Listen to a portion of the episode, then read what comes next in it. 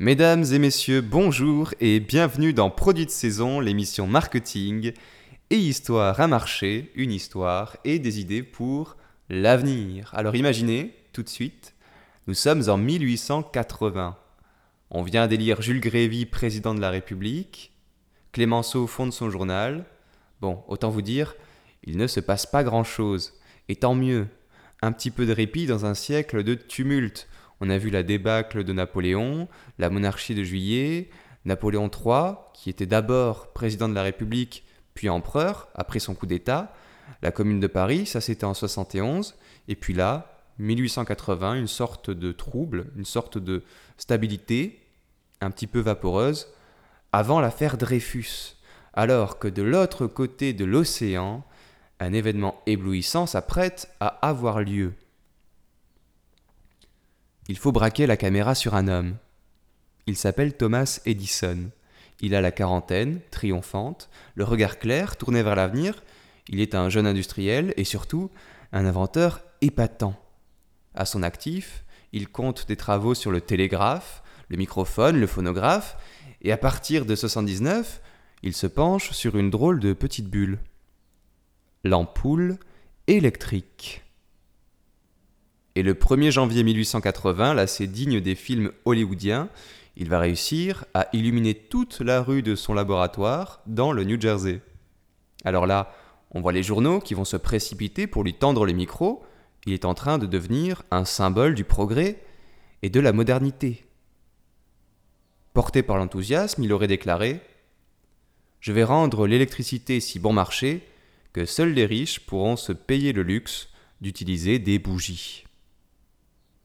Une parole qui sera validée par l'histoire, car l'électricité va se démocratiser, vous le savez, arriver dans nos villes, dans nos maisons et surtout dans l'industrie, qui va connaître son essor le plus important de l'histoire, alimenté par l'électricité et par le pétrole.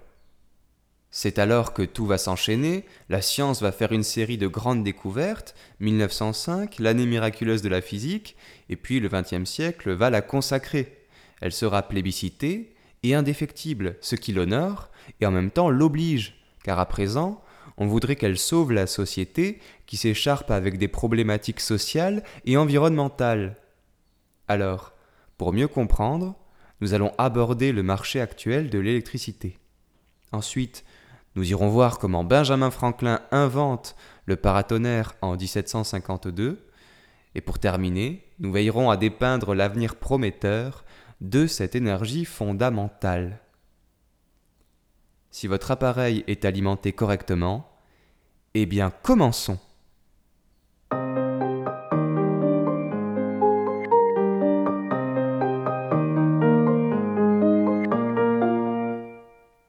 Ce marché mondial de l'électricité, autant l'aborder comme un circuit, et à la manière des pilotes de F1, avec précision et dynamisme, en envoyant tout de suite les gaz avec le chiffre d'affaires mondial 1100 milliards d'euros en 2019. D'ailleurs, tous les chiffres et toutes les données que nous allons aborder vont être pour 2019. Voilà, sauf précision du contraire.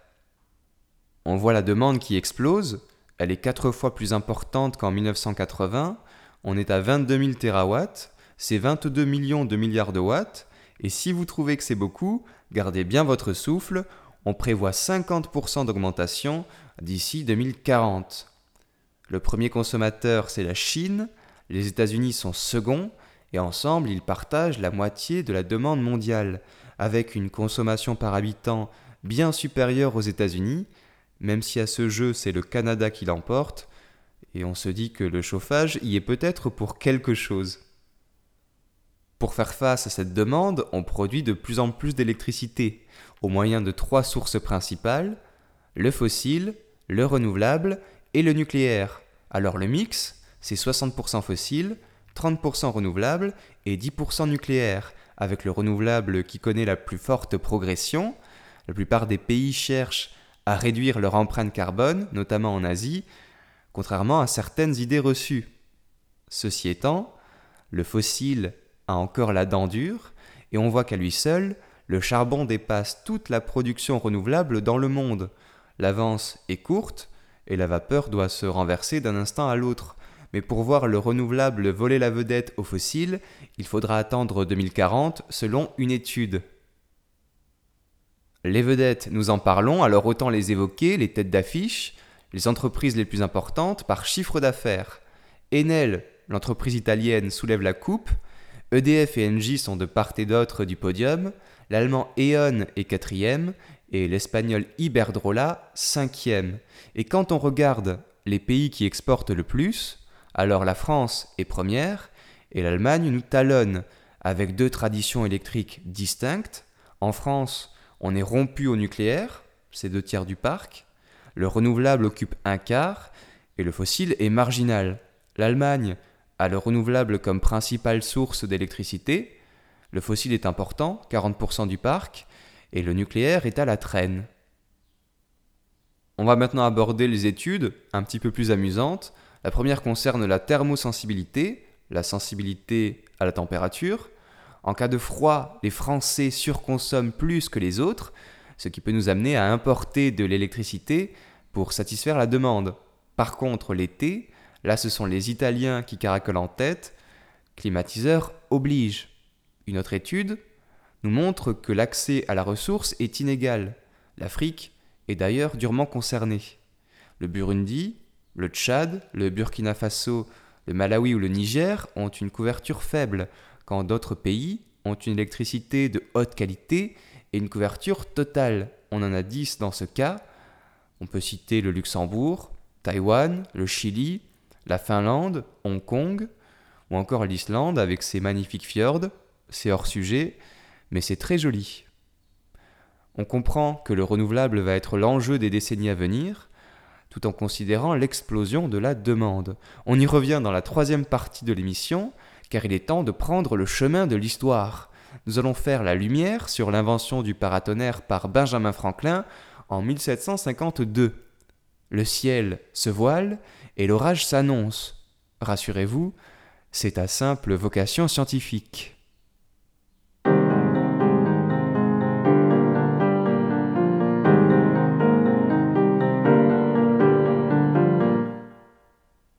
Avant de laisser s'épaissir les nuages au-dessus de notre tête, regardons la tour Eiffel. Notre-Dame de Fer est un paratonnerre géant, et quand la foudre s'abat sur elle, le spectacle est saisissant on voit des images sur le web et on comprend toute la dangerosité du phénomène. Pour revenir aux origines du paratonnerre, il faut faire un saut de 260 ans en arrière, en comprenant bien qu'à l'époque, la connaissance des nuages est nébuleuse. On pense qu'ils sont dus à la collision de deux nuages et que la foudre est le feu qui en résulte.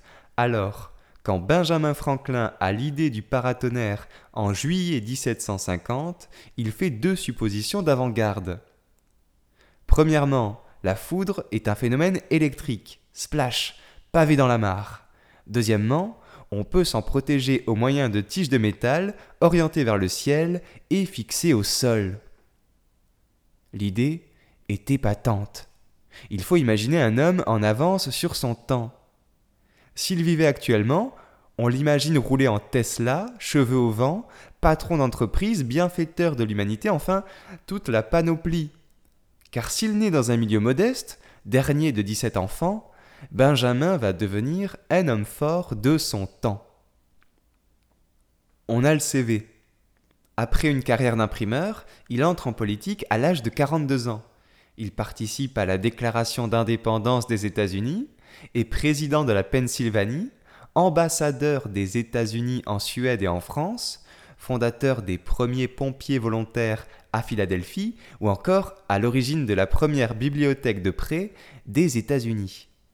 Mais ce qui nous intéresse, c'est le scientifique. Alors revenons à notre année 1750. L'idée que la foudre est un phénomène électrique habite Benjamin, ce qui soulève quelques moqueries au sein de la communauté scientifique. Alors, par jeu, et peut-être par provocation, il va rédiger le protocole d'une expérience permettant de faire la lumière sur ce qu'il en est. Il s'agit de faire voler un cerf-volant par temps d'orage en attachant une clé métallique au fil. L'expérience est simple, mais elle comporte un risque. Celui d'y laisser sa peau. Rien d'effarant. Rappelez-vous le caractère ironique de la proposition, un peu à la manière de Laurent Ruquier, un samedi soir sur France 2, sauf que le protocole va être pris au sérieux, notamment en Europe. Et le premier à réaliser l'expérience est un Français, Thomas François Dalibard, le 10 mai 1752. Il remplace le cerf-volant par une barre de fer, et c'est un succès. Il prouve que la foudre est un phénomène électrique plus d'un mois avant l'expérience de Franklin. En effet, le 15 juin 1752, l'orage s'annonce sur Philadelphie. Benjamin sort dans son jardin, il a préparé son cerf-volant et il le dresse au ciel. L'expérience est menée au péril de sa vie. Un nuage trop intense ou une corde trop humide, et c'est à l'horizontale qu'il quittera sa pelouse. Or, la science triomphe, et Benjamin regagne ses pénates, hardi par la victoire. Le paratonnerre est l'application directe de l'expérience. Benjamin constate que les conducteurs avec un bout pointu, plutôt que rond, sont plus silencieux et de meilleure portée de quoi les rendre opérationnels et en installer sur de grands bâtiments publics à Philadelphie dès 1752. L'histoire est belle, et la paternité du paratonnerre revient bien à Benjamin Franklin. Toutefois, le mystère plane quant à la véritable exécution de son expérience. Aucune preuve sinon des écrits tardifs signés Benjamin Franklin. Et au fond, grand bien lui fasse, quand on pense au physicien russe, Georg Wilhelm Rickmann, oxy par la foudre en 1753 en réalisant l'expérience. On sait que les romantiques en revendiquent la primeur, mais les scientifiques peuvent aussi connaître le coup de foudre assassin. L'expression est de Georges Brassens.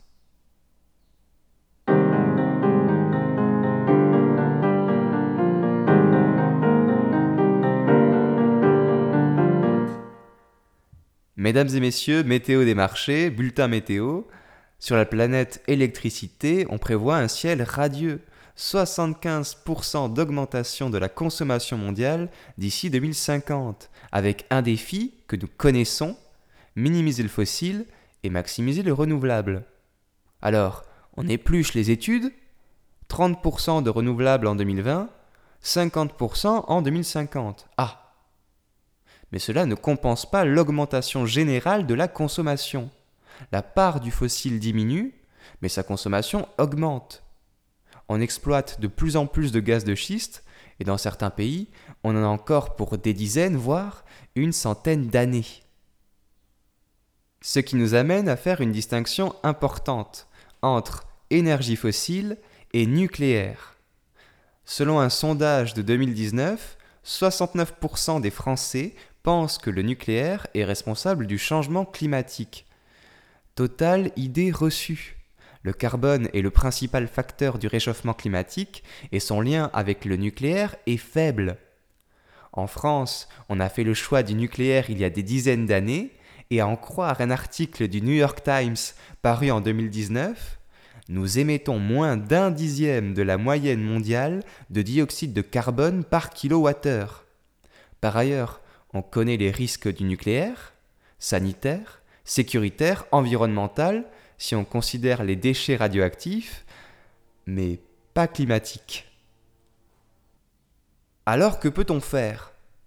On peut continuer à exploiter les énergies fossiles, envoyer tous les atomes de carbone de la croûte terrestre dans l'atmosphère et contempler le changement climatique face auquel nous devrons nous adapter. En regard, les énergies renouvelables semblent incapables, à elles seules, d'alimenter la consommation mondiale. On a donc dans la balance des énergies classiques peu reluisantes et des énergies alternatives balbutiantes. Alors, qu'en pensez-vous? Ne vous prononcez pas tout de suite. Il faut ajouter que plus d'un milliard de personnes vivent sans électricité. Une solution serait de rééquilibrer la balance maîtriser la consommation dans les pays développés, améliorer l'accès des pays émergents et alimenter les populations privées. Ça fait penser à la phrase de Maradona Je suis né dans un quartier privé de Buenos Aires, privé d'eau, d'électricité et de téléphone. Vous l'avez compris, le bleu électrique vire au vert éclatant. Autant savoir de quoi il en retourne. On connaît l'hydraulique, l'éolien et le solaire.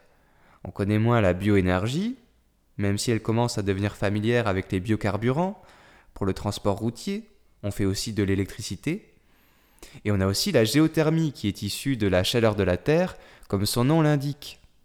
L'énergie verte s'inscrit au cœur des territoires. Parfois, elle est même produite à domicile. On peut prendre l'exemple du photovoltaïque, ce qui permet de soustraire le transport et réduire le stockage. Et le grand méchant concept qui se cache derrière tout ça, c'est la décentralisation. La tendance est générale et on voit fleurir des acteurs locaux avec une offre parfois moins compétitive, mais plus vertueuse. Effet boomerang ou non, la centralisation se renforce avec des compteurs intelligents pour suivre la consommation à distance et optimiser les flux, ou encore un système qui détecte et répare une panne à distance sans intervention humaine. On a là deux exemples de la numérisation des infrastructures en cours qui visent à améliorer la qualité de service. Sur ces mots, l'émission touche à son terme. On évoque l'intelligence artificielle, alors les mots d'Albert Einstein devraient nous réjouir.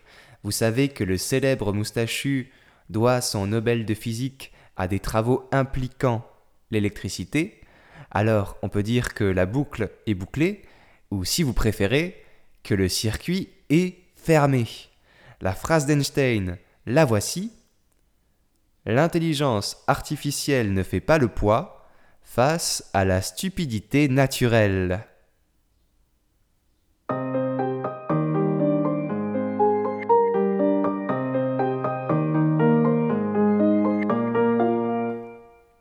C'était Produit de saison, merci pour votre écoute, merci au carré, merci mille fois. Heureux d'avoir fait cette balade parmi les électrons en votre compagnie. Soyez libre de commenter, partager ou faire un retour. On se retrouve pour un prochain numéro. D'ici là, restez ouverts à tous les courants alternatifs. On ne sait jamais l'étincelle qui pourrait en jaillir. À bientôt!